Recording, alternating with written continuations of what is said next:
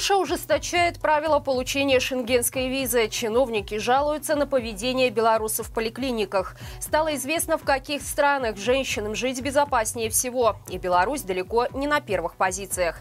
Подробнее обо всем этом я расскажу вам далее. Вы тем временем подписывайтесь и ставьте лайк этому видео.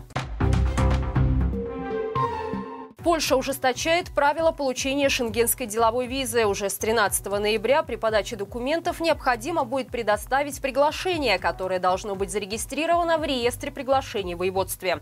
Допускается и другой вариант, при котором подлинность подписи приглашающего лица должна быть заверена польским нотариусом.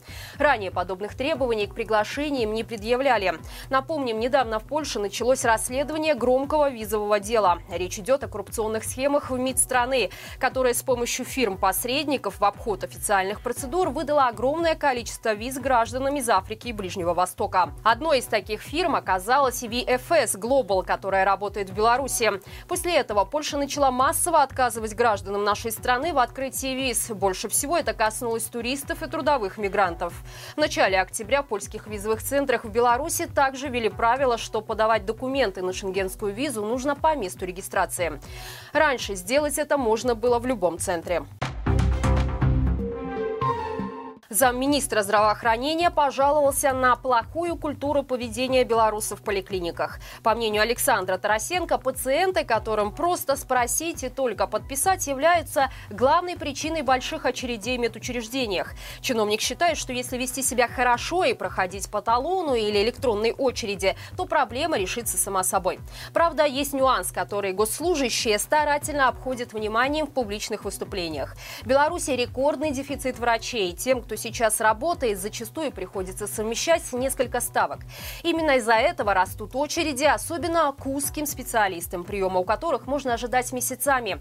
Очевидно, пациенты ведомственных клиник просто не понимают, как это прийти по талону и ждать своей очереди пару часов в толпе больных людей. Но когда в стране не хватает более 6 тысяч медиков, такова суровая реальность социальной политики. Беларусь возглавила рейтинг стран с налогообложением как в аду. Его ежегодно составляет проект исследователей из США и Аргентины, которые анализируют системы 82 государств. За основу берутся показатели по налоговому и долговому давлению, а также уровень коррупции по данным Всемирного банка и Международного валютного фонда. Как отмечают авторы исследования, первое место в налоговом аду 2023 года наша страна заняла, поскольку анализ показал значительное ухудшение качества экономического управления, которое повлекло финансовое давление на население. Очевидно, Беларусь ставит привилегии своего руководителя выше индивидуальных прав своих граждан, указано в отчете. Вместе с нашей страной в десятку стран с садовым налогообложением попали Венесуэла, Аргентина, Украина, Бразилия и Мексика. Россия заняла девятую строчку. В Литве снова заговорили об ограничениях для белорусов. По словам советника президента страны Кястутиса Будриса, 4 из 7 мер закона уже применяются гражданам России и Беларуси. Например, была ограничена выдача виз. Кроме того, граждан нашей страны, так же как и россиян, опрашивают на границе. Несмотря на это, количество белорусов, въезжающих на территорию Литвы, по-прежнему велико. Чиновник также выразил мнение, что дискуссия о том, стоит ли приравнивать белорусов к россиянам, является неуместной. Заявление, что предложенное ограничение решения несут вред белорусской оппозиции необоснованной спекуляцией. Будрис уверен, что Литва открыта для бежавших от преследования белорусов и что предложенные ограничения не помешают их защите. Важно отметить, что большинство политиков в литовском Сейме выступает против такого отношения. Более того, сам президент страны недавно отказался ограничивать белорусов, так же, как и россиян. Поэтому вряд ли стоит серьезно относиться к высказываниям одного чиновника.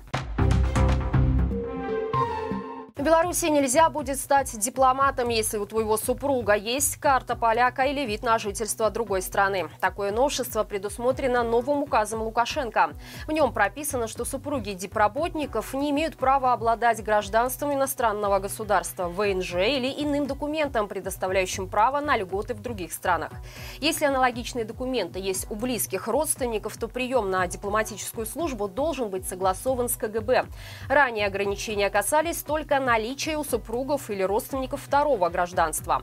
Среди прочих новшеств, которые вводятся для дипработников, стоит выделить проверки на полиграфе в начале и по окончанию службы.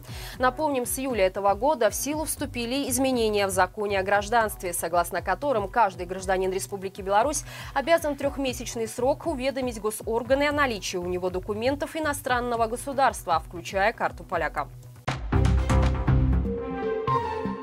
Стало известно, в каких странах женщины чувствуют себя безопаснее всего. Согласно новому рейтингу, проводимому Джорджтаунским университетом, на первом месте оказалась Дания, на втором – Швейцария, на третьем – Швеция.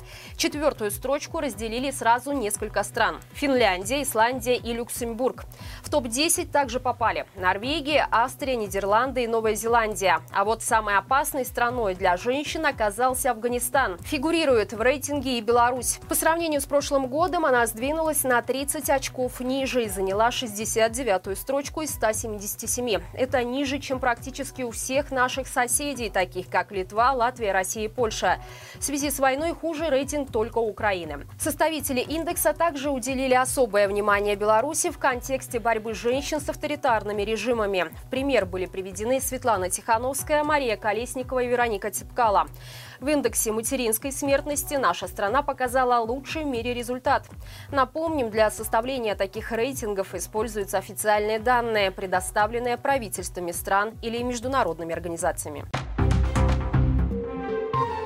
Друзья, каждую пятницу мы проводим прямой эфир, в котором обсуждаем с экспертами главные темы недели. В этот раз обсудили заявление Лукашенко об угрозе полномасштабной войны и ядерные испытания Путина, а также о том, с кем выгоднее дружить в Беларуси. Об этом и многом другом можно посмотреть по ссылке в описании к этому видео. На этом у меня все. Хороших всем выходных и живи Беларусь!